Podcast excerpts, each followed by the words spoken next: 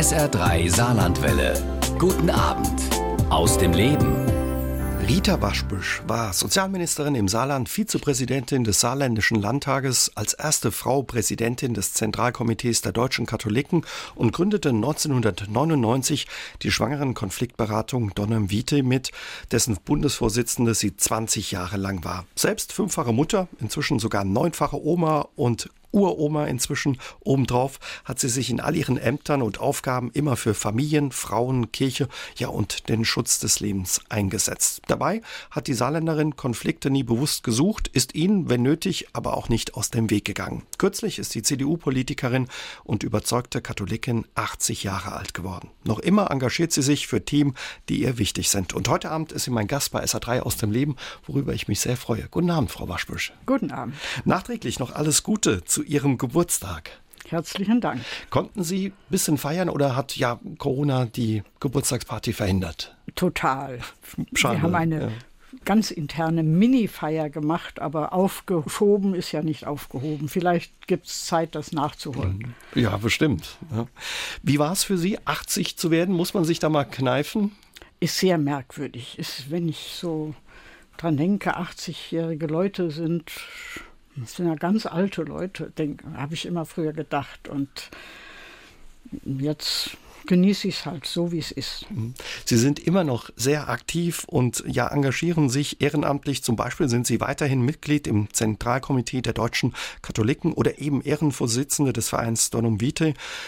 Auch in der Unionsstiftung sind Sie tätig, in Ihrer Pfarrgemeinde in Lebach. Ähm, Ihr Terminkalender, so klingt es, ist immer noch voll, also langweilig wird es Ihnen offenbar nicht. Nein, überhaupt nicht. Aber ich denke, wenn, solange man das kann, mhm. soll man ja auch ein bisschen zurückgeben von dem, was man so von den Menschen empfangen hat. Und was, glaube ich, kann ich da und dort schon noch.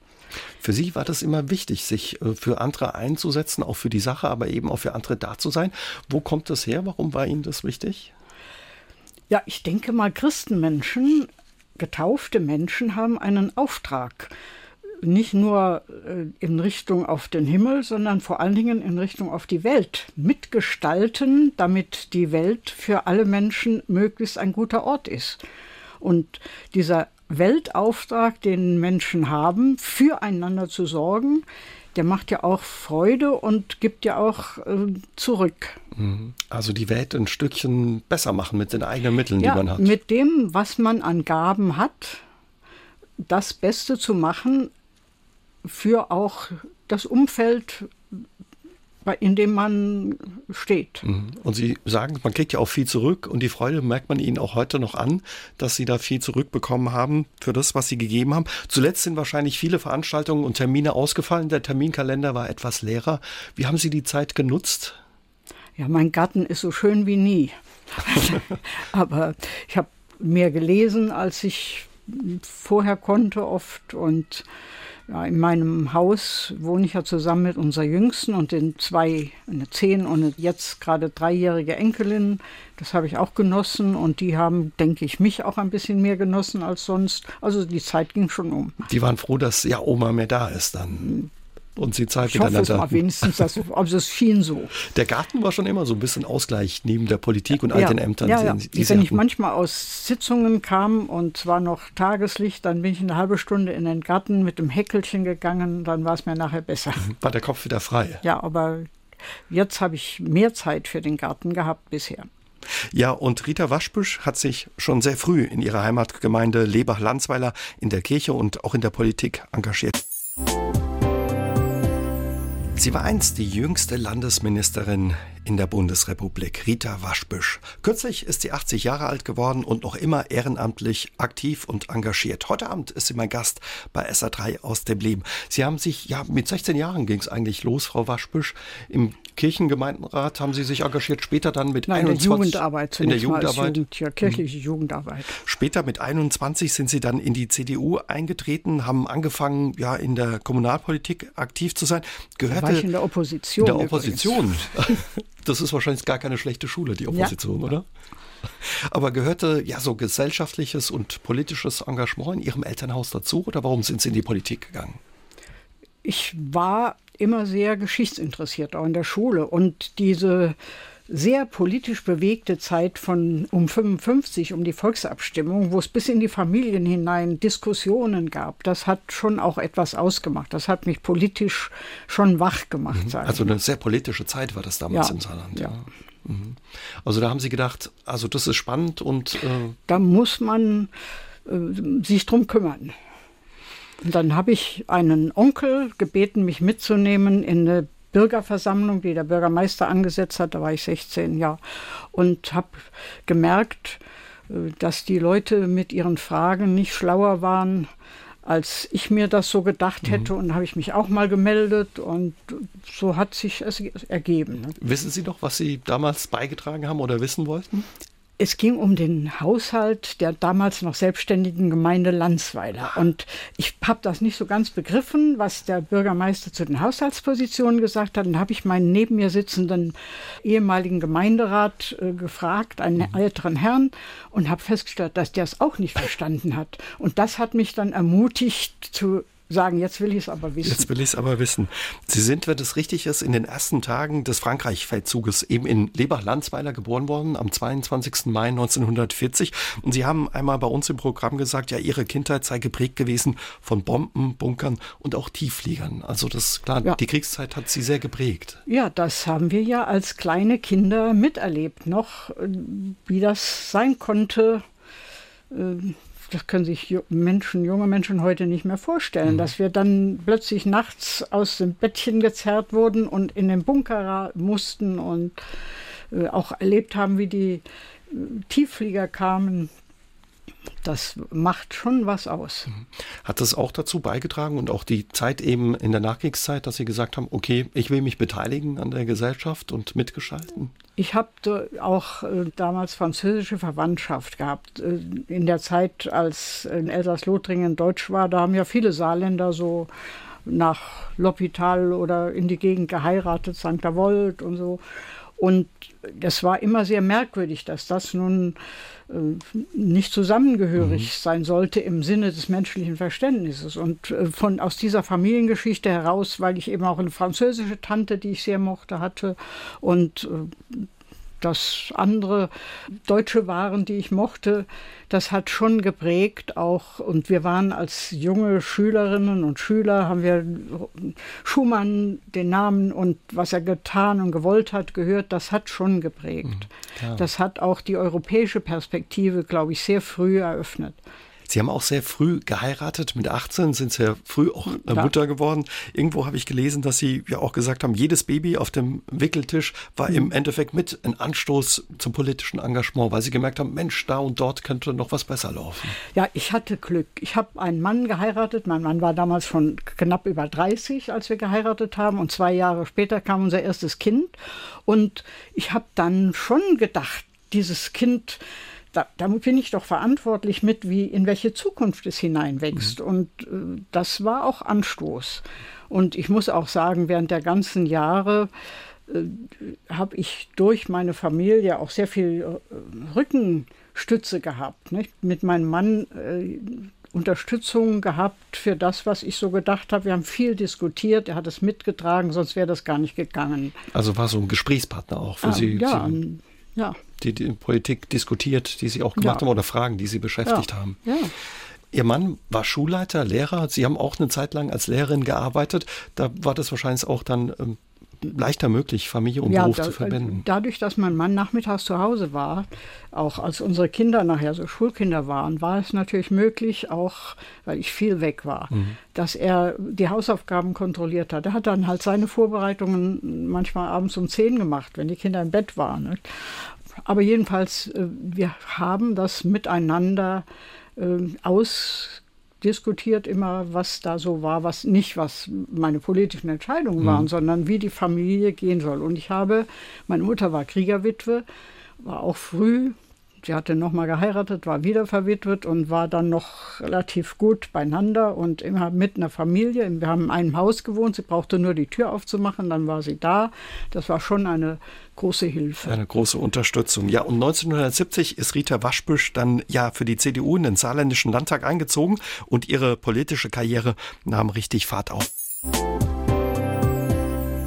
Frau Waschbüsch, 1974 holte Sie damals noch Regierungschef Franz Josef Röder in sein Kabinett. Sie waren damals 33 Jahre alt und damit ja Deutschlands jüngste Landesministerin, zuständig für Familie, Gesundheit und Sozialordnung, wie das damals hieß. Als Sie Ministerin wurden, soll das Hamburger Abendblatt getitelt haben, Hausfrau mit vier Kindern wird jüngster Minister der Bundesrepublik. Einige Jahre zuvor, als Sie in den Landtag eingezogen sind, wurden Sie noch gefragt, wie das Ihr Mann findet und ob er damit einverstanden ist. Wie sehr hat Sie das damals geärgert? Hat oder hat es erst recht angespornt?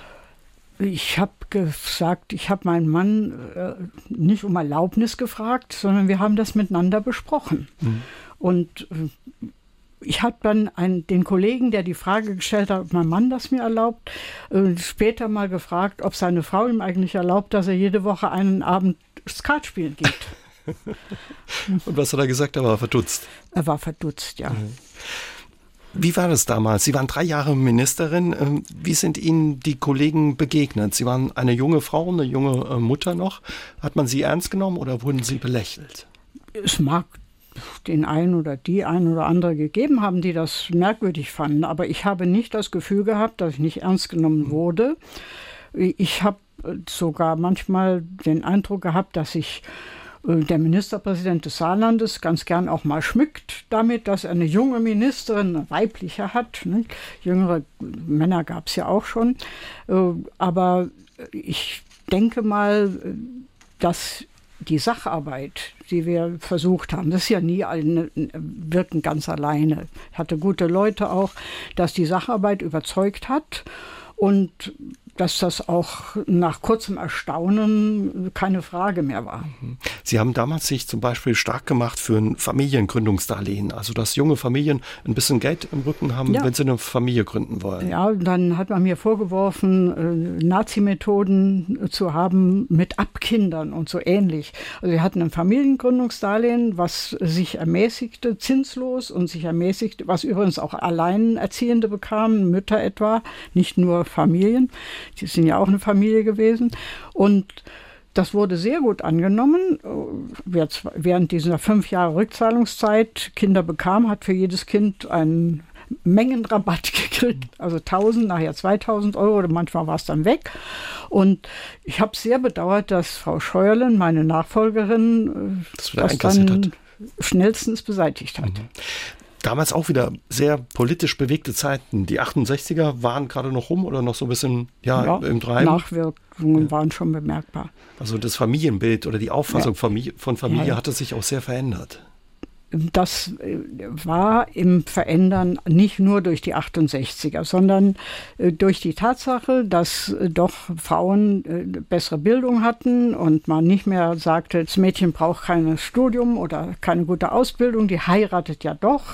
Also da hat sich schon vieles verändert, nicht? Und ich glaube, dass man von daher auch sich jetzt nicht nur äh, auf die 68er berufen darf. Die mhm. waren äh, zum Teil ja äh, wild feministisch, aber in einem Sinne, der eigentlich die Frauen nur zu besseren Männern machen wollte. Und das ist genauso falsch gewesen. Und insofern denke ich, war es eine Entwicklung, die sich auch aus den Nachkriegserfahrungen ergeben hatte und aus der veränderten Wirtschaftswelt auch. Mhm. Als Sie Ministerin waren, hatten Sie bereits vier Kinder und in Ihrer Zeit als Ministerin kam Ihr fünftes Kind, Ihre Tochter Ina, auf ja. die Welt. Also Sie haben ja vorhin schon gesagt, es ging viel mit der Mama, die da war, die Sie unterstützt ja. hat, Ihr Mann. Aber Sie haben das dann nicht nur ja, drüber gesprochen, sondern wirklich gelebt, diese Vereinbarkeit von ja, Familie und Beruf. Ich bin, damit ich das Kind morgens das Baby baden konnte, lieber eine Stunde früher aufgestanden. Wir haben immer gemeinsam gefrühstückt und ich habe wirklich viel Hilfe gehabt und habe natürlich auch im Kollegenkreis und so weiter Verständnis gehabt, mhm. ne? obwohl ich nicht lange ausgesetzt habe, was ich übrigens auch teilweise als Vorwurf bekam. Ich äh, habe ja nicht als Minister schwerste körperliche Arbeit machen müssen, äh, sondern da ist man ja nicht wie wenn man in der Fabrik an, am Band schuftet oder so, sondern das ist ja Bewegung. Und dann haben manche fanden das auch während der Schwangerschaft schon ungehörig, dass ich nicht zu Hause bleibe. Aber alles in allem war das nicht, es war ein bisschen sensationell. Ja, das man als Minister ein Kind kriegt. Jahre später hat die Frau Griefahn mal verkündet, dass als sie ihr Baby bekam, Bundesministerin damals, dass sie die erste Frau im Ministeramt das Kind, ein Kind kriegt. Da muss irgendwer widersprochen haben. Und dann hat mich der persönliche Referentin angerufen, hat gefragt, ob das denn stimmte. Sag ich ja, aber herzlichen Glückwunsch. Es geht, sagen Sie der Frau Minister Griefahn, es ginge schon ganz gut. Aber es ist offenbar ja immer noch was Besonderes. Sie haben dieses Thema ja Vereinbarkeit von Familie und Beruf eigentlich all die Jahre weiter begleitet, sich dafür eingesetzt, auch ja. für die Frauen. Wenn Sie da manchmal drauf gucken, auch heute drauf gucken, denken Sie, Mensch, wir könnten eigentlich weiter sein und müssten weiter sein bei dem Thema? Ja, wir wären weiter, wenn die Industrie und die Wirtschaft insgesamt die Chance begreifen würde. Nicht nur, dass man versucht, äh, Frauen möglichst früh zu rekrutieren, auch nach einer Geburt, sondern dass es eine Chance sein kann, wenn man familiengerechtere Arbeitsbedingungen macht, dass dann die, die Frauen auch kommen und auch bleiben und dass man auch den Vätern die Chance bietet, innerhalb dieser Neuordnungen Vater zu sein, damit die Familie zwei hat, die sie tragen können. Das ist nicht ganz erfolgreich bisher, aber äh, es ist vieles vorangekommen, das mhm. muss man schon sagen. Nur wenn junge Männer, die gerne mal beim Baby auch Elternzeit verbringen würden, schief angeguckt werden, ja. schief angeguckt werden und ihnen gesagt wird, na ja, also dann ist mit der nächsten Beförderung das ja nicht ganz so, dann ist das etwas, womit sich die Wirtschaft ins eigene Fleisch schneidet und das werden die auch noch merken. Wie haben Sie die letzten Wochen auch äh, zu Zeiten von Corona aus Sicht der Familien erlebt? Es hat zwei Seiten. Natürlich, wenn man in einer Familie äh, enger zusammen ist, dann ist schon ein Garten und Auslauf und äh, solche Möglichkeiten, wie sie doch in vielen ländlichen Bereichen gegeben sind, schon äh, hilfreich und dann kann man das auch genießen. In, in manchen Ballungsräumen in der vierten Etage im Hochhaus äh, mit kaum Auslauf ist das schon ein Meisterstück gewesen, was viele Eltern vollbringen mussten. Mhm. Also Hut ab vor den Familien ja, und den Eltern. Muss man wirklich Zeit. sagen. Rita Waschbüsch ist mit 21 Jahren in die CDU eingetreten. Danach begann eine steile politische Karriere für sie. Sie wurde 1970 Landtagsabgeordnete, wenige Jahre später jüngste Landesministerin in der Bundesrepublik und war später viele Jahre Vizepräsidentin des Saarländischen Landtages. Heute Abend ist sie mein Gast bei SA3 aus dem Leben und wir unterhalten uns über ihre politische Karriere. Diese Karriere hatten Sie die geplant oder hat sich das so entwickelt? Das hat sich einfach ergeben. Das mhm. kann man nicht planen. Oder wenn's, wenn man es plant, dann ist man borniert. Sie haben uns ja schon erzählt, eine Sache, für die Sie sich eingesetzt haben und die auch sehr erfolgreich war, war damals dieses Familiengründungsdarlehen. Sie haben sich aber auch stark gemacht, dass die Bildung zum Beispiel in Kindergärten verstärkt wird. Oder unter Ihrer Führung gab es auch die ersten Sozialstationen im Saarland. Was würden Sie sagen? Was waren Erfolge und auch Niederlagen in Ihrer politischen Karriere, Höhen und Tiefen? Die hat es auch gegeben. Erfolge waren sicher die Einrichtung der Sozialstationen. Man muss ja sagen, lange bevor es Pflegeversicherung gab. Nicht? Nachher hat sich das ja etwas geändert. Das waren Zentralen der Mitmenschlichkeit geworden. Wir haben auch äh, versucht, in, ja, Sie sprachen von der Kindergartengeschichte, mhm. die ist übertragen worden ins Kultusministerium, weil wir es als Bildungseinrichtung gesehen haben. Aber die ganze Frage nach der Fürsorge für Kinder, die spielte schon eine große Rolle. Ich meine, das haben wir auch nicht schlecht hingekriegt. Wir haben auch damals massiv die beschützenden Werkstätten beispielsweise, wie sie damals hießen, für Behinderte und wo Behinderte und Nichtbehinderte miteinander arbeiten im Rahmen der Sozialgesetzgebung insgesamt vorangebracht. Das war alles nicht so ganz selbstverständlich damals. Aber ich, ich meine auch das Bewusstsein, gerade dass Familien ihren Platz haben müssen und dass man auch die Arbeitswelt familiengerechter machen muss und frauengerechter, das äh, war mir schon ein großes Anliegen. Ich habe eine kleine Episode in guter Erinnerung. Da habe ich mal einen Betriebsrat, die Leviten gelesen, als ich Betriebsbesichtigung, war ja Sozialministerin auch gemacht hatte und sie im äh, Betriebsrat keine Frau hatten, aber Mehrheit der Beschäftigten waren Frauen. Und dann bin ich zwei Jahre später nochmal dort gewesen und da haben sie mir ganz stolz eine Kollegin vorgestellt. Einer hat allerdings gesagt, die ist prima, die kann in die Schreibmaschine schreiben. Also haben Sie ihm ordentlich Druck gemacht und Feuer unterm Hintern, dass sich da was ja, ändert. Ja, aber der, dass er den Vorteil nur darin sah, dass sie dass Schreibmaschine, schreiben kann. Ne? Das fand ich dann wieder witzig. Ne? Ja. Oder, naja. Da passt eigentlich ganz gut die Frage von Moni Weber dazu, die ins Studio gemeldet hat. Wir haben uns ja eben gerade unterhalten darüber vor der Musik über die Zeit während Corona, wie sich das Leben für die Familien auch verändert hat. Da war ja häufig auch die Kritik, dass eine große Last die Frauen wieder tragen mhm. müssen, zurückstecken müssen. Wie haben Sie das erlebt oder wie sehen Sie das? Das ist natürlich so, dass die Frauen häufiger Teilzeit machen Teilzeitbeschäftigungsverhältnisse haben, auch wegen der Kinder. Und dass dann eher mal äh, man dort einschränkt, äh, auch wegen des Einkommens eher dort einschränkt. Und äh, die Kinder sind ohnehin schon immer noch stärker an die Mutter gebunden und Männer haben auch weniger Homeoffice gemacht. Männer sind doch mehr in der Arbeit geblieben. Also die Frauen haben schon gezeigt, dass sie ihre Frau stehen in hm. dieser Corona-Geschichte. Und vor allen Dingen Frauen sind ja auch in den pflegerischen Berufen mehr. Sie waren schon stark belastet. Aber das kann Sie als Streiterin das, für die Frauen nicht zufrieden machen, oder, Frau Waschbusch?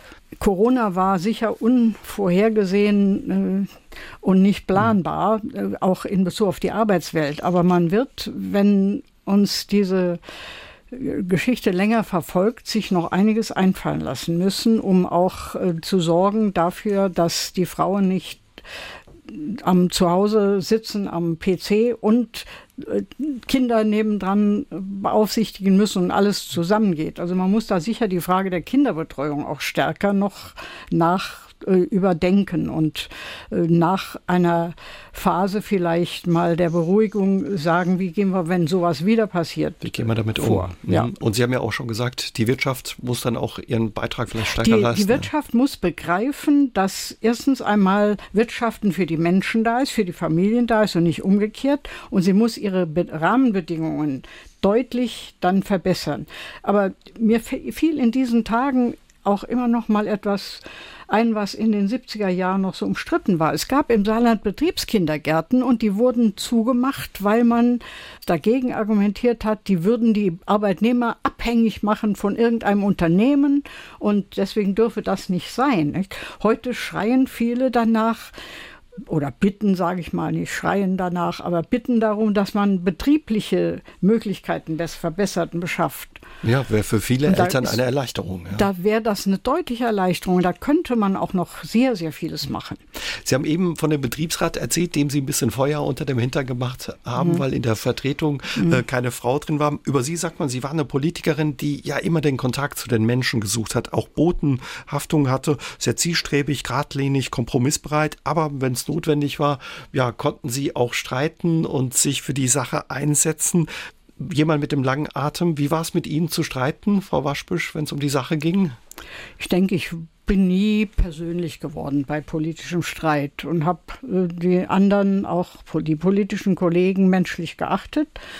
Aber ich habe schon versucht, dann Argumente auch im Streit vorzubringen und da, wo ich Entscheidungsbefugnis hatte oder Auftrag zu entscheiden, habe ich dann auch entschieden, wie das nach bestem Wissen und Gewissen zu sein hat. Ich mhm. muss es ja verantworten.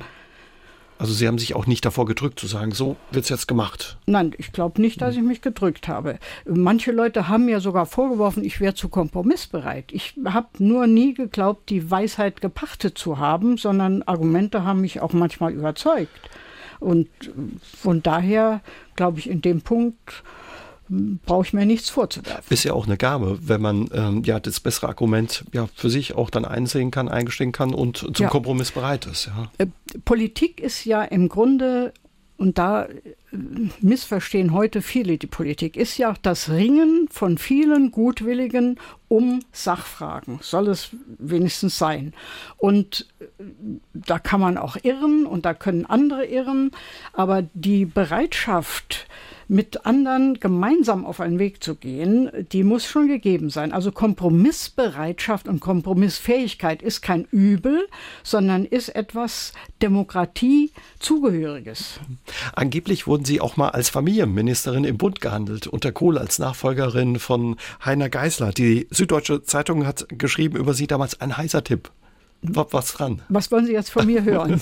ja, ob Sie gehandelt wurden oder ob das. Ja. Haben mich Leute angesprochen. Ja. Wäre das für Sie attraktiv gewesen zu sagen, ja, ich gehe auch in die Bundespolitik? Stand die Frage, ich stand nicht vor der Entscheidung. Mhm. Sie waren ja viele Jahre aktiv als Politikerin. Wie hat Sie das verändert, Frau Waschbüsch? Ich habe vielleicht eine bessere Menschenkenntnis gewonnen, weil ich da mit sehr vielen Menschen zu tun hatte, so und solche. Das verändert einen schon. Jeder Beruf, jede Tätigkeit prägt ja Menschen auch. Mhm. Und ich bin mit vielen unterschiedlichen Menschen immer zusammengekommen, bis heute eigentlich. Und äh, ich denke, ich habe mir Schmalspurdenken damit erspart. Rita Waschbüsch war die erste Frau, die das Zentralkomitee der deutschen Katholiken führte. Bis heute ist die Saarländerin gewähltes Mitglied der wichtigsten Laienorganisation der katholischen Kirche. 1988 wurden sie gewählt und dann bis 1997 als erste Frau im Amt. Was bedeutete es damals, ja, als Frau an der Spitze zu stehen dieser wichtigen Laienorganisation? Es war ja natürlich neu, aber es war auch an der Zeit, denn die Katholiken haben ja sehr viel aktive Fraueninitiativen, Frauenverbände. Die katholische Frauengemeinschaft ist bis heute der größte Frauenverband deutschlandweit und äh, ich haben immer mitgearbeitet. Und äh, ich denke mal, ich war ja vorher schon Vizepräsidentin, dass äh, die Einsicht, dass es auch gut wäre, wenn mal eine Frau dieses Amt übernimmt. War an der und, Zeit. Ja. ja, die war akzeptiert. Und Sie haben irgendwann festgestellt, Sie waren aber nicht die erste Saarländerin, die oben quasi dabei war. Elisabeth Zilleken war in den 20er Jahren schon einmal Vizepräsidentin des ZDK. Da ist immer ein Präsident oder Präsidentin und äh, vier Vizepräsidenten. Und damals in dieser Zeit waren in keinem deutschen Gremium, bei keinem Rundfunksender äh, Spitzenpositionen mit Frauen besetzt. Also Kirche ist in diesem Feld gar nicht so hinten dran gewesen, wie manche immer behauptet haben und bis heute nicht. Ich habe ja oft, wenn ich dann gefragt wurde, erste Frau in diesem Amt, sensationell, gerade bei Kirchens. Da habe ich gesagt, wo sind denn die Chefredakteurinnen, die Rundfunkintendantinnen, die Wirtschaftsbossinnen? Mhm. So. Also da ist in vielen Bereichen Nachholbedarf. Also da war Kirche nicht zurück. Wenn wir heute mal gucken auf die Rolle der Frauen in der Kirche, sind Sie da zufrieden oder was würden Sie sich für die Frauen wünschen? Weil Sie ja gerade sagen, Sie spielen eine wichtige Rolle und übernehmen auch viele Aufgaben. Kirche, das sind so 53 Prozent Frauen. Und äh, das Zweite Vatikanische Konzil das hat ja die Position der Laien sehr gestärkt. Erstens einmal die Bischöfe verantwortlicher und stärker gemacht. Deswegen könnten auch viele äh, sehr viel mehr entscheiden, statt immer nur rückzufragen nach Rom. Und zweitens die Laien. Das Papier über die christlichen Laien sagt ausdrücklich, der Weltauftrag der Laien ist ihr Weg zum Heil. Also da geschieht Geistliches, Geistiges, was geistlich auch mhm. ist. Und insofern äh, als die der Papst hat äh, auch eine eigene Enzyklika geschrieben über die christlichen Laien, in 87 war das, glaube ich, wo er den Weltauftrag als ganz wichtig für Männer und Frauen bezeichnet. Und ich glaube, wir sind heute auch generell so weit, dass die katholischen Frauen nicht mehr bereit sind, sich zurückweisen zu lassen mit dem Hinweis, es gibt Gleichwertigkeit, aber die, die ist unterschiedlich. In Bezug auf die Ämter muss das nicht unterschiedlich sein. Aber sie werden häufig zurückgewiesen. Wenn wir jetzt zum Beispiel mal bei der Bistumsreform im Bistum Trier bleiben, wenn wir auf die Laien gucken oder auch auf die Frauen, mhm. da war ja wenn das richtig ist, Bischof Ackermann sogar schon einen Schritt weiter. Das wurde mhm. jetzt vom Vatikan ein Stück weit wieder einkassiert. Das kann Sie nicht zufrieden stimmen, auch, Frau Waschbusch. Darüber bin ich nicht glücklich. Aber das ist nicht das Männer-Frauen-Thema, sondern das ist das, äh, die Frage vielmehr der Stellung der Priester in diesem ganzen Geschehen. Und der Laien dann auch. Ne? Und Welche Rolle es ist ja die, die Frage, wer leitet Gemeinde und die Frage ist auch die Größe dieser Gemeinden. Ich bin ein bisschen enttäuscht, aber ich muss sagen, die Frage der Größe, die hätte man auch äh, intern reduzieren können. Wir wollen mal sehen, wie es jetzt weitergeht. Nur die, diese Gesamtreform, äh, auch der synodale Weg, das sind nicht in erster Linie Fragen Männer, Frauen, die sind zwar auch dabei, aber äh, die Synode der Diözese Trier war wirklich sehr fair und sehr gut gleichwertig auch besetzt. Und ich muss unserem Bischof schon sagen, er respektiert äh, diese Arbeit der Frauen durchaus und sieht sie und sieht auch, dass ohne Frauen keine Kirche zu machen ist. Da muss sich was bewegen. Es gibt ja nicht, auch nicht nur in Deutschland, es gibt in der ganzen Welt auch äh, die Frage nach der Weihe der Frauen. Südamerikanische Kardinäle stellen sie ebenso wie deutsche Frauen. Da ist schon etwas in Bewegung und da muss es auch weitergehen. Würden Sie sich das für die Frauen wünschen in der katholischen Kirche, dass sie auch Priesterinnen werden können? Ich äh, habe mal, als meine Tochter Anne 13 Jahre alt war, ihr versprochen, dass im Jahr 2010 es geweihte Frauen gibt. Und war sehr blamiert, als es nicht der Fall ist. Das war in den 80er Jahren. Na, noch vor, ja, vorher schon. Aber es ist natürlich etwas wichtig zu sehen und von daher kann man nicht mit Schaum vorm Mund das Thema behandeln, sondern muss nachdenken und muss überzeugen, auch biblisch argumentieren. Die Weltkirche, wie die katholische, hat es natürlich schwer in so einer wichtigen Frage ein einheitliches Votum zu finden. In Indien ist die Stellung der Frauen leider viel anders als in Südamerika oder als in Europa. Und dieser große Dampfer Weltkirche erschwert in der Frage der Frauen schon manche Entwicklung in Richtung auf Ämter. Aber könnte man zum Beispiel ja in der katholischen Kirche in Deutschland da nicht vorgehen? Oder ist es naiv äh, zu glauben, dass das funktionieren kann? Das könnte? ist natürlich eine wichtige Frage. Aber mhm. es gibt durchaus äh, andere ich glaube nicht, dass man diese Frage äh, in einem Land entscheiden. Das muss Weltkirche entscheiden. Und wir sind da vielleicht die Drängenden, aber andere sind auch die Bremsenden. Aber es gibt eine ganze Menge Möglichkeiten, Partikularrecht in der katholischen Kirche auch auszuüben. Das müssten, ich habe vorhin die Verantwortlichkeit der Bischöfe angesprochen, das müssten die Bischöfe machen. Also etwa die Frage der Diakoninnen hat mir, als ich beim Papst war, 93, der Papst selbst gesagt, ja, darüber sollen die deutschen Bischöfe noch einmal nachdenken. Das heißt doch nichts anderes, als dass er Macht. Äh, durchaus akzeptiert mhm. hat, dass Entscheidungen dort fallen. Aber wovor hat die Weltkirche Angst, wenn es um die Rolle der Frauen geht und die Frauen stärker einzubinden, auch zum Beispiel in, ja, in ein Priesteramt, für ein Priesteramt zuzulassen? Ich glaube, da spielt diese Sorge, dass Weltkirche auseinanderbrechen könnte, eine große Rolle die Einheit ist schon ein kostbares Gut. Aber dann muss man, und das muss in der Zentrale in Rom von Rom ausgehen, muss man weltkirchlich in dieser Frage auch weiter wirken. Aber sie müssen natürlich auch zugute halten, dass die deutschen Bischöfe beispielsweise in ihrem Frauenförderprogramm schon Wege auch suchen, insgesamt Frauen stärker in verantwortliche Positionen zu bringen. Also wenn eine Seelsorgsamtsleiterin einer Diözese eine Frau ist, dann ist das schon ein, die Chefin der Priester, ne? dann ist das schon ein Schritt und solche Dinge gibt es ja, Gott sei Dank.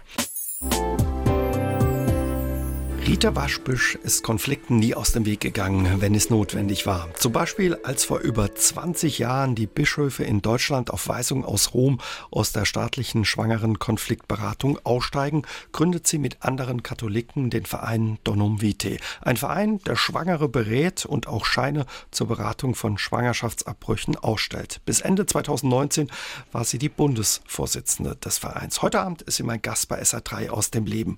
Frau Waschbüsch, Sie haben sich immer immer für den Schutz ja, des ungeborenen Lebens eingesetzt und sich gegen Fristenregelungen zum Beispiel auch ausgesprochen, als der Papst den Ausstieg aus der katholischen Konfliktberatung für Frauen damals angeordnet hat die über eine Abtreibung nachdachten oder nachdenken. Wie sehr hat Sie das damals enttäuscht?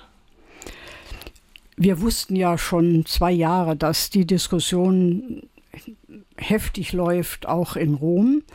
Ich war natürlich schon enttäuscht, weil es zunächst aussah, als hätte es einen vernünftigen Kompromiss gegeben mit einem sogenannten schwangeren Hilfeplan, den die Bischöfe dann in Rom auch ausgehandelt hatten und zunächst Zustimmung hatten. Dass das dann nachher doch anders geworden ist, dass man aus Rom geschrieben hat, nicht etwa die Beratung ist falsch, sondern sie wird als missverstanden. Das war ja Sinn dieses Briefs. Sie wird missverstanden als Zustimmung der Kirche zum Abbruch. Das ist der Fehler. Man hat in Rom durch falsche Informationen aus Deutschland auch nicht begriffen, welche Chance in diesem Gesetz liegt, dass zwar eine Fristenregelung, aber mit Beratungspflicht ist. Dieser Kompromiss im Bundestag, der da gefunden wurde, der hat sich auch bewährt. Und diese verpflichtende Beratung schützt Leben. Das zeigt die ganze europäische Statistik, wo es eben nicht so ist. Und das zeigt auch Ihre Erfahrung mit dem vergangenen mehr als wir zwei wissen, dass wir Tausende von Kindern leben, nur weil wir den Frauen eine Perspektive für ein Leben mit dem Kind aufzeigen konnten was übrigens auch das Gesetz verlangt. Wir beraten exakt nach Gesetz, zielgerichtet auf die Erhaltung des Lebens, aber ergebnisoffen, indem die Frau alleine entscheidet, wie das sie ist, keinem Druck ausgesetzt. Sie kriegt aber die Chancen und Möglichkeiten aufgezeigt und die Hilfe auch ganz hm. konkret in einer Konfliktsituation. In welchen Situationen kommen die Frauen zu Ihnen und hat man da vielleicht auch ein falsches Bild, welche Frauen zu Ihnen kommen? Es gibt materielle Schwierigkeiten. Es gibt aber sehr viel äh, psychischen Druck, auch von außen, auch teilweise vom Partner. Und die äh, Situation wird auch natürlich komplizierter durch den Arbeitsmarkt. Und viele Frauen fühlen sich einfach dem nicht gewachsen, weil sie auch zu wenig wissen, welche Hilfemöglichkeiten es gibt. Und die aufzuzeigen und nicht nur einfach zu sagen, du hast das Recht und hier kriegst du den Schein, sondern wirklich umfassend zu beraten und zu sagen, die Frau auch stark zu machen gegen Druck von außen, das führt zum Erfolg. Und zu uns kommen ja nicht nur katholische Frauen, wir sind ja völlig neutral. Es kommen konfessionslose, es kommen katholische, evangelische, muslimische Frauen. Sie kommen, weil sie in unseren hervorragend qualifizierten Beraterinnen auch eine Stütze haben in dieser schwierigen Lebenssituation. Das ist das Erfolgsgeheimnis, Anwalt zu sein für die Frauen und damit das Leben des Kindes auch zu schützen. Mhm. Sie und den Frauen auch klar zu machen, da ist menschliches Leben. Das ist nicht ein Mensch im Werden, sondern das ist ein Mensch im Wachsen, der schon da ist und ihnen eben, ja, wie Sie sagen, Hilfe anzubieten und Chancen und, aufzuzeigen. Ja, genau das sagt ja auch das Gesetz eigentlich. Die Beraterinnen sind verpflichtet, eine Hilfe, eine Perspektive für ein Leben mit dem Kind aufzuzeigen. Und das nehmen wir ernst. Und ich hoffe und wünsche, dass andere das auch ernst nehmen, die uns oft vorwerfen, wir seien nicht ergebnisoffen. Das ist Unfug. Die Frauen alleine haben die Entscheidung, wie der Gesetzgeber es vorsieht. Sie haben damals, als Sie den Verein ins Leben gerufen haben, viel Gegenwind erfahren, mussten auch viel Kritik einstecken, ja von Gegnern in der Kirche, aber auch außerhalb. Ähm, man warf Ihnen und Ihren Mitstreitern Ungehorsam gegenüber der Kirche vor.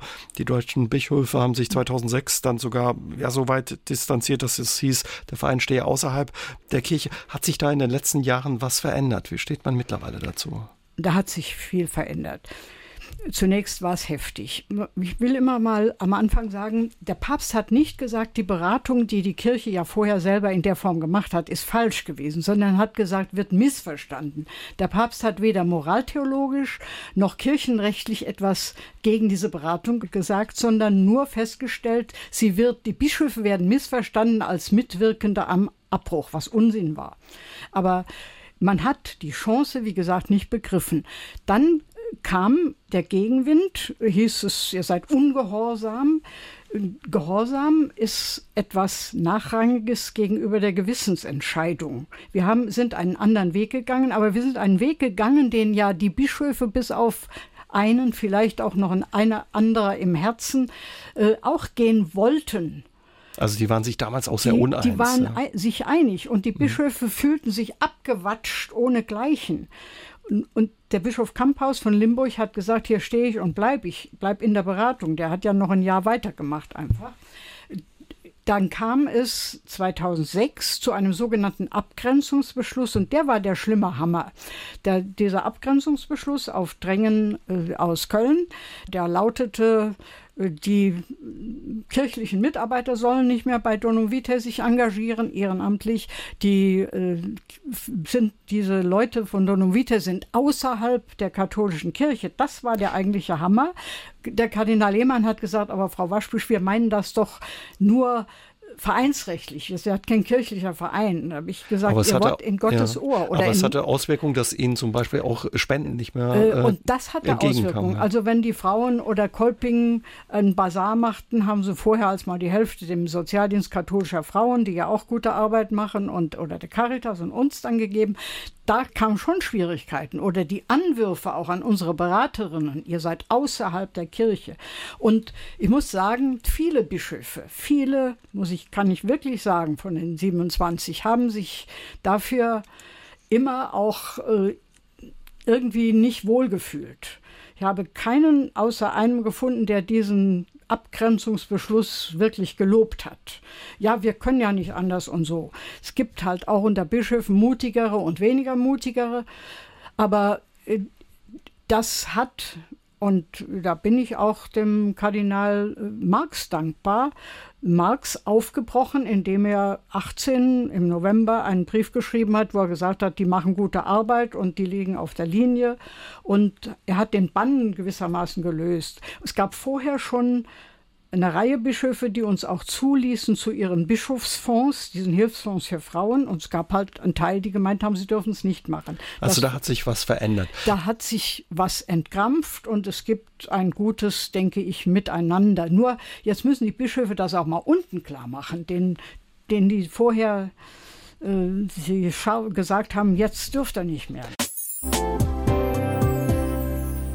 Rita Waschbüsch leitete 20 Jahre den Verein Donum Vitae, der Schwangerschaftskonfliktberatung anbietet. Bis heute ist sie dem Verein eng verbunden und heute Abend mein Gast bei SA3 aus dem Leben. Und man merkt ihn auch an, ja, wie sie über den Verein und die Arbeit des Vereins sprechen, dass sie da noch mit viel Leidenschaft dabei sind.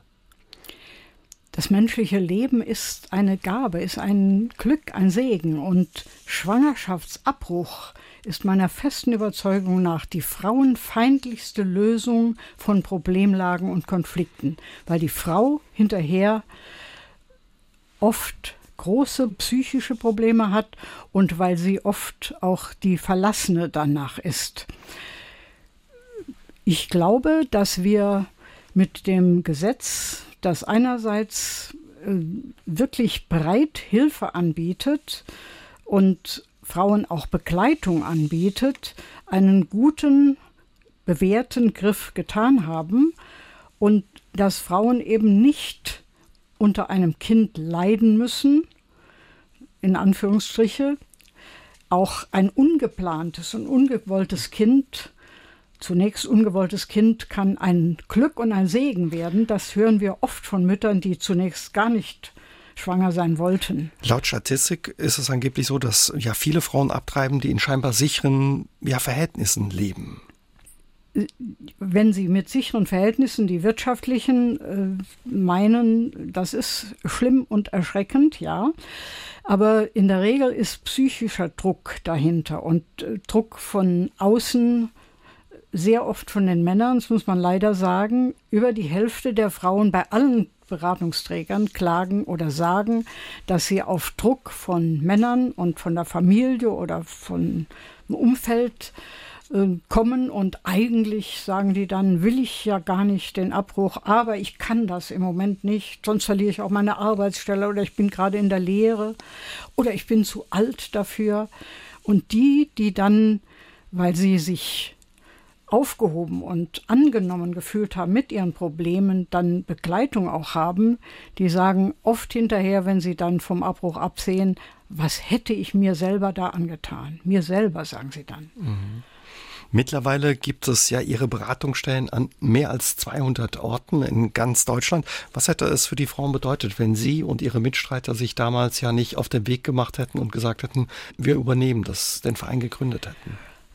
Dann wären ja in vielen deutschen Regionen der, ein großer Teil der schwangeren Beratungsstellen ausgefallen, zumindest vorübergehend. Dann hätten sich Leute, die vielleicht ganz anders über den Lebensschutz denken, dort auch etabliert. An den ein oder anderen Stellen ist das auch so geworden, die vielleicht äh, rein feministischen Ansatz haben und nicht diese doppelte Anwaltschaft sehen für Mutter und Kind. Und ich meine, die Gesellschaft wäre um ein christliches Zeugnis auch ärmer. Denn was Männer und Frauen bei Donum Vitae, das heißt ja Geschenk des Lebens, tun, ist ein Zeugnis davon, dass wir glauben, dass Menschen Leben immer eine Gabe, ein Geschenk, etwas zum Guten ist. Mhm. Sie sind zum Beispiel auch für Eltern, für Frauen da, die die Diagnose bekommen, dass ihr Kind äh, behindert sein könnte ja. oder behindert sein wird.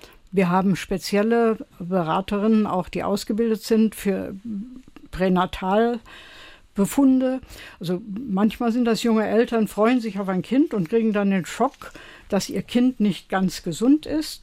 Es geht darum, auch ihnen zu zeigen, dass auch behindertes Leben ein Recht auf Leben hat, dass man auch da helfen kann, mehr als meist die Leute wissen und dass man auch sich entscheiden kann in einer solchen Lage für das Kind. Aber das ist eine Grenzsituation, wo wir, wie überhaupt, aber nie Richter spielen dürfen. Äh, das sind die wirklichen schwierigen Situationen, aber man kann sie auch sehr erfolgreich begleiten. Aber zum Beispiel müssen wir auch als Gesellschaft uns fragen, wie ja. wir dem gegenüberstehen, weil häufig ja junge Eltern ja. auch ähm, ja, sich Dinge dann anhören müssen, wenn sie ja. Eltern eines behinderten Kindes sind. Und die jetzigen neuen Tests verunsichern ja auch schon sehr früh, diese Bluttests, Frühtests. Das ist ein zweischneidiges Schwert. Meinen die Leute gar nicht mehr, Schwangerschaft wäre was Normales, was man einfach mal kommt und dann mal begleiten lässt und auf den Weg sich begibt. Also junge Frauen werden sehr verunsichert, auch gerade mit diesen Hinweisen. Aber das ist ein Kapitel, das ein bisschen anders ist als so die allgemeine Konfliktlage. In den Fragen eines kranken Kindes, eventuell kranken ist ja auch nicht immer, aber eventuell kranken Kindes, da ist ja auch keine Frist gesetzt. Da können die Frauen auch später noch zur Beratung kommen und äh, Hilfe erwarten oder auch sich anders entscheiden. Sie haben gesagt, am Anfang, ja, war das ein richtiger Kraftakt. Sie brauchten Mitglieder und auch Geld. Hm, wie ist es heute? Heute sind Sie auch noch zu 20 Prozent von Spenden abhängig, beziehungsweise von dem Einsatz von Ehrenamtlern. Zunächst gab es ja überhaupt keine Finanzierungsregelung. Es gab Fallpauschalen, Zahlungen zum Beispiel in Hessen und Niedersachsen und wir hatten noch keine Fälle. Also wir bekamen zunächst gar nichts, mussten nur mit Spenden leben. Aber seit 2000 durch einen Gerichtsentscheid des Verwaltungsgerichts seit 2003 sind die Länder gefordert, diese Pflichtaufgabe Schwangerenberatung mit 80 Prozent äh, zu finanzieren. Viele größere Verbände, die immer schon andere Felder des Sozialen beackert haben, haben äh, Geld gehabt für die 20 Prozent. Wir mussten das von Anfang an, weil wir keinen Pfennig in der Kasse hatten, von unseren Mitgliedern und Spenden erbitten. Dass die Katholiken gar nicht so auf den Kopf gefallen sind, zeigt sich, dass sie dann auch wirklich rangingen.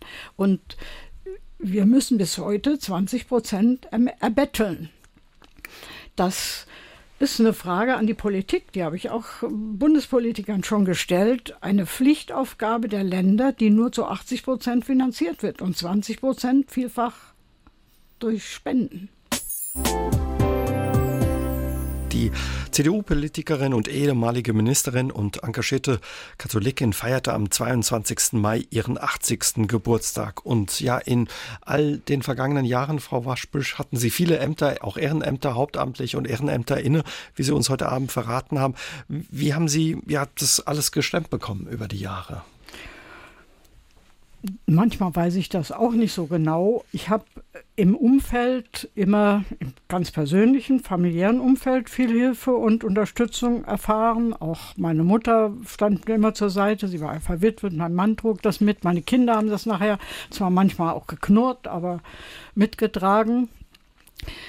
Ich glaube, das geht ja nur immer ist nie so eine Einzelleistung. Das geht immer mit vielen drumherum. Ich habe viele gute Menschen um mich herum gehabt und habe sie noch, die auch tragen und mittun und mitwirken. Wir haben diese große Zahl der Beratungsstellen ja nur erreicht, weil das Thema viele berührt hat, Schwangerschaftsabbruch, aber auch weil Politik äh, viele Menschen bewegt hat oder weil äh, Vereine wie und das Jakobus-Hospiz in Saarbrücken etwa, wo ich Fördervereinsvorsitzende bin, weil die das richtig finden. Und da ist man getragen. Also keiner kann allein diese Dinge machen bei all den Konflikten, die Sie auch mit, mit Ihrer Kirche ähm, ja ausgefochten haben, sind Sie auch immer loyal zu Ihrer Kirche geblieben. Haben Sie niemals darüber nachgedacht, ja, bei all den Problemen, mit denen die Kirche sich auseinanderzusetzen hatte in den vergangenen Jahren, auszutreten? Nie. Austreten kann man aus der Kirche so wenig, wie man aus einer Familie austritt. Oder man könnte natürlich. Man muss dort was tun. Und die meisten, die austreten, haben gar keine praktische Kirchenerfahrung, dass man da wirken kann, dass man was tun kann und dass man sich äh, zu einem Verein, will Kirche nicht als üblichen Verein sagen, aber dass man zu einer Gemeinschaft gehört, die weltweit auch wenn sie auch viele, viele Fehler macht und schlimme Dinge auch passiert sind, das Gute will und das Zeugnis von der Liebe Gottes in der Welt präsent machen will. Und das ist was Schönes, auch mit allem Ärger und den schlimmen Dingen, die wir in den letzten 20 Jahren äh, hinter uns oder hoffentlich hinter uns erlebt haben. Die Missbrauchsfälle sprechen Sie da an, aber wenn wir mal drauf gucken, auf die Kirchenaustritte, die waren im vergangenen Jahr 2019 so hoch wie noch nie so vor. Was würden Sie sich für die Kirche wünschen, dass sie wieder mehr Menschen erreicht und dass ja vielleicht auch mehr Leute sagen, das ist meine Kirche? das ist ja genau das Problem, dass viele Menschen austreten oder weggehen, die ihre Kirche gar nicht kennen und gar nicht äh, wissen, auch welche Schätze da sind. Man muss mittun, hingehen, um das zu erfahren.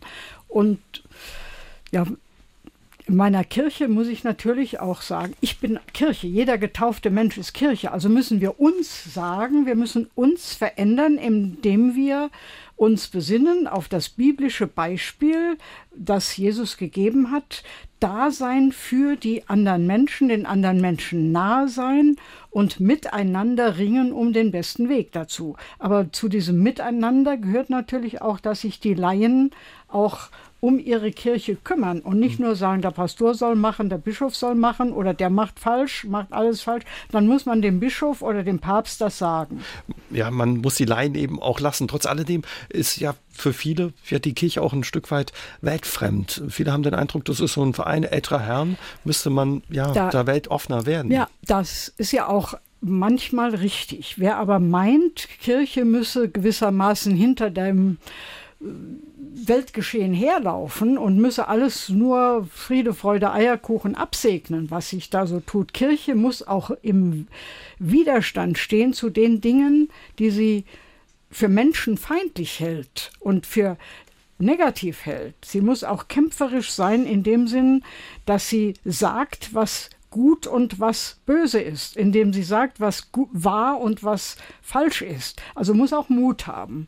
Dann, glaube ich, begreifen die Menschen, dass sie auch was gewinnen können. Dass kirchliche Gemeinschaft eine soziale, aber auch eben eine geistige Gemeinschaft ist, die trägt, die stützt, die hilft. Wir haben leider diese zehn Hilfsleitlinien für ein gelingendes Leben, die wir Gebote nennen. Gebot klingt immer so negativ. Das sind Stützen, das sind Hilfen und Kirchen müssen diese Leitlinien auch weiter verkünden und müssen aber den Menschen deutlich machen, dass sie nicht sie dirigieren, sondern dass die ihnen helfen für ein gelingendes Leben. Wenn wir das schaffen, nochmal in die Köpfe zu bringen, Kirche hilft zu einem gelingenden Leben, dann ist es richtig, dann bleiben die Leute und kommen auch wieder. Ich bin auch gar nicht so pessimistisch zu glauben, jetzt geht die Welt unter. Wir machen eine tiefe Krise durch, aber Krisen sind immer auch Chancen.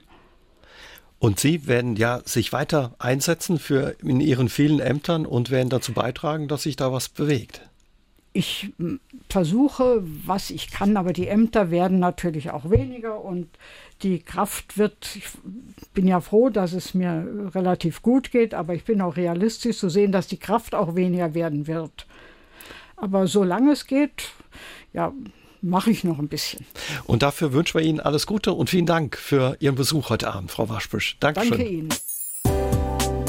SR3 aus dem Leben. Immer dienstags im Radio, danach als Podcast auf sr3.de.